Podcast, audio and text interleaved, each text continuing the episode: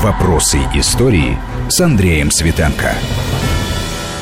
У микрофона Андрей Светенко. Мы продолжаем разговор э, с историком Александром Крушельницким об убийстве Кирова, событие, которое произошло 80 лет назад, в декабре 1934 года в Ленинграде потрясшее тогда всех, ну, по разным причинам, ну, с разным, может быть, так сказать, знаком, но это был Рубикон, после которого, ну, вот мы как раз и пытаемся объяснить друг другу после того и вследствие того. Но так или иначе, в любом случае, жизнь в стране изменилась, и это был э, поворот. Начался большой террор. Вот как раз начало большого террора. И получается так, что пальцем монаршем было уже указано, где искать ищите, значит, среди каменевцев и зиновьевцев. Каменева и Зиновьева самих арестовывают. Уже 16 декабря, пока Николаев был еще жив и не осужден к высшей мере. А потом-то начинается, в общем, песенка и тот снег на голову, который был людям знаком. Кировский поток, 10 тысяч высылаемых из города на Неве, культурной столицы, значит, профессоры, там, интеллектуалов, бывших ну, и прочее. Ленинградцев-то это не было ново. Это уже было продолжение того потока, который начался еще в 18-20 годах, когда лишенцев высылали, то есть э, лиц, лишенных прав политических, активного и, политического, э, и пассивного избирательного права по причине социального чуждого происхождения. То есть э, та же самая интеллигенция, особенно дворянская служила, служивая интеллигенция, она уже высылалась из Питера, начиная Но с первых те, лет те, советской кто, у кого власти. была собственность, там, А теперь ведь начали бизнесы. кого высылать? Начали высылать тех, кого еще не дослали на самом-то деле. Поэтому вот эти 10 тысяч, там на самом-то деле это было больше, чем 10 тысяч. Это был только маленький хвостик. Но вот, во всяком случае, эти люди, их э, окружение, их родные и близкие не могли, наверное, для себя не сделать такого вывода, что вот э, они попадают под раздачу, не имея никакого отношения к этим партийным разборкам, потому что они действительно стоят как минимум в стороне от этой великой партии и того, что она делает. Но тогда у них в голове возникает мысль, что это действительно какой-то, так сказать, заговор, это было политическое убийство, ну, то есть одним выстрелом убиваются даже не два, а несколько зайцев. Значит, ну, тот, кто на коне, выгодополучатель, значит, устраняет прямых политических конкурентов. Вы сами говорили, что опасность определенные вожди предыдущей эпохи большевистской представляли, а заодно и, значит, активизируется борьба на, других уровнях, значит, местном, там, бытовом, уже применительно, значит, к таким вот не советским, не антисоветским, а не советским людям. Все сходится опять в пользу того, что это, так сказать, у него был план, у него был план. Ну, насчет того, что у него был план, я все-таки прошу прощения, останусь при своем, что не было плана убийства конкретно Кирова. А, видимо, были какие-то достаточно туманные а, предположения, еще не окончательно сформировавшиеся, оформленные, о необходимости некой провокации, о необходимости а, ввинтить вот в эту бомбу, который, который представлял собой Советский Союз с точки зрения социально-психологической и социально-политической обстановки на тот момент, вкрутить в эту бомбу взрыватель и вовремя его подорвать. Ну, некая провокация была нужна, видимо.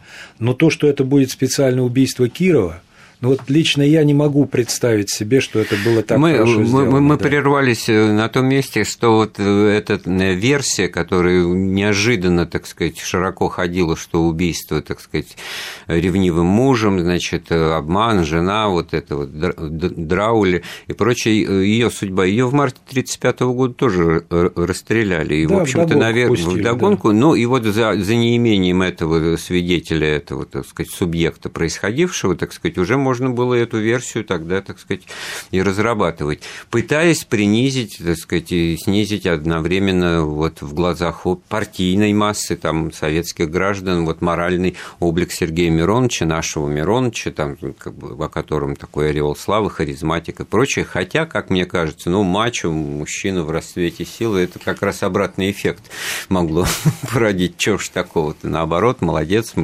орел Дело в том, что э, при жизни своей Сергей Миронович такой уж э, широкой популярности даже в рядах Ленинградской партийной организации не имел. Вот, значит, это миф.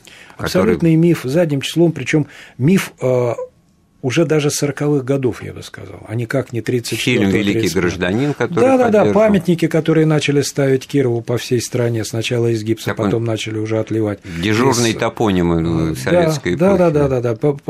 Надавали огромное количество э, имен Кирова всевозможным там колхозам, городам, поселкам и э, поселкам рабочего, рабочим поселкам городского типа. Но это все было уже несколько позднее. Самое ведь главное было удержаться на острие сбалансировать хорошо. С одной стороны, вот убили вождя, а с другой стороны, не дай бог, пересол, что вот, дескать, это было второе лицо в партии, потому что сразу тогда и возникает вопрос, а кто заинтересован в том, чтобы убить второе лицо? А почему не убили первое лицо, да? Может, это первое лицо заинтересовано в том, чтобы убить второе? Поэтому вот как раз тут и была запущена эта версия, которая, кстати говоря, не так давно была реанимирована, и был даже сделан документальный, псевдодокументальный фильм на эту тему. Вот. Но самое главное, что э, этот баланс соблюсти удалось удалось именно тогда, в а, середине 30-х годов. И Киров был достаточно сталинец, но при этом Киров, в общем-то, был мачо. И, может быть, да, вот этот верный сталинец, но пошаливал. До конца все равно в этом разобраться невозможно, если не затронуть, а она даже удивляюсь, почему до сих пор об этом не заговорили, тогда же, когда огурчики, помидорчики, родилась, значит, такая присказка в, в тайге медведь ест ягоду, а в Ленинграде ягоды съел медведя там или у нас. Да? Ягоды, да. Ягода, да. И вот э, ведь э, был посажен, не только отстранен, получил три года за недосмотр руководителя Ленинградского НКВД. Ну, а потом был расстрелян. А в 1937-м его расстреливают, хотя его отправляют в Дальлак э, в отсидку, но он там не сидит, а руководит. Так, так. Но вот в этом смысле все через вот эту многоступенчатость смены э, руководства НКВД, которые как вот репрессии это самая загадочная э, вещь. Но люди как бы свою грязную работу черную кровавую проводили, э, а потом сами шли в расход. И, в общем-то, это вот логика. Сначала Егода и его команда, потом Ежов его команда, потом Берия. И что они не понимали уже на первой стадии вот Егода и его команда, что это будет, вот начиная с Медведя. Ну, дело, дело так заключается как раз в том, что если говорить о Запорожце и Медведе, которые проходили в качестве виновных за, по недосмотру, как сказано было, да, а ведь они же пошли а, на расстрел не потому, что они а, в свое время не досмотрели, они пошли под расстрел а, вместе с целой генерацией чекистов, и даже не во главе с Егодой только, потому что, ну, Егода просто, конечно, знаковая фигура. Это просто зачищался целый слой чекистов, которые создавали еще в свое время ЧК, непосредственные, что называется, ученики Дзержинского, люди недостаточно политически лояльные, так же, как недостаточно политически лоялен был и сам Дзержинский, то есть люди, пережившие определенные троцкистские увлечения и колебания, люди, работавшие вместе с Зиновьевым. Ну, во-первых, это были люди первой генерации, пришедшие в революцию, так сказать, по собственному, так сказать, волеизъявлению, а они уже имели какой-то, вот тут, так сказать, ключевое, вирус, вирус свободы. понимание да, собственного да. волеизъявления. Да. У сотрудников сотрудников органов сталинской уже, сталинского набора, собственного волеизъявления быть не должно было. Они не должны были слишком много об себе понимать. Вот за это всех их тогда и э, в расход вывели. А что касается конкретно вот этих вот обстоятельств, связанных с досмотром или недосмотром со стороны чекистов а, за товарищем Кировым, да, так э, дело-то заключается в том, что именно и как раз после вот этого самого убийства Кирова началась вакханалия а, всевозможных фальсифицированных процессов по поводу покушений на вождей. Покушались несколько раз, якобы покушались на Молотова, якобы несколько раз покушались на Кагановича. Я уж не говорю о том, что покушались постоянно на лично товарища Сталина и уж даже забирали всех тех, у кого рогатка была в кармане, когда он проезжал по Арбату. На самом деле вот это все началось разматывание именно с 1935 года.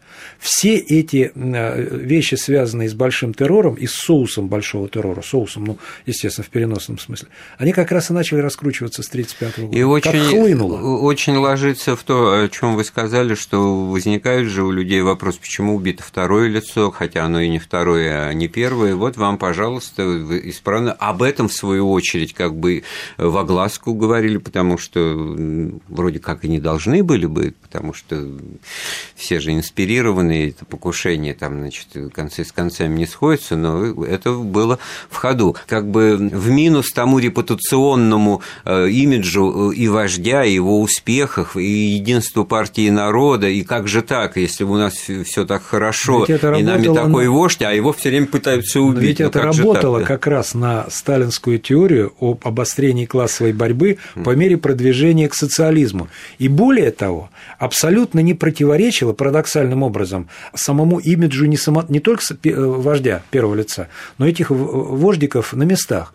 Уже к 1936 году, если какой-нибудь секретарь обкома не имел у себя в активе какого-нибудь худенького покушения на себя, то кто он был такой, да? На плохо, Эйхе, плохо работает, да, вот да? в Сибири, на Эйхе покушались 18 да. раз. Слушайте, спросите любого человека, который когда-нибудь изучал историю покушений.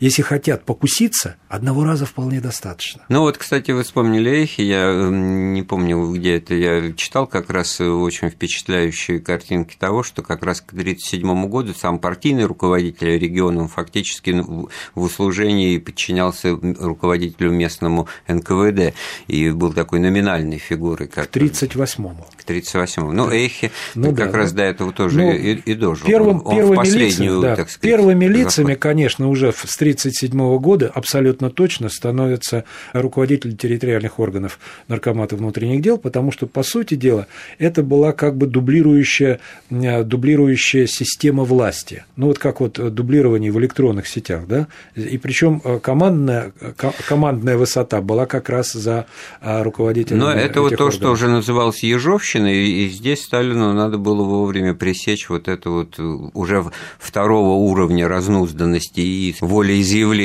органов, которые вошли Нет, во не, не надо преувеличивать значение того, что Хрущев потом инкриминировал. Вот хорошо, на Хрущеве остановимся, послушаем новости и перейдем к послесловию этой истории с убийством Кирова. Вопросы истории.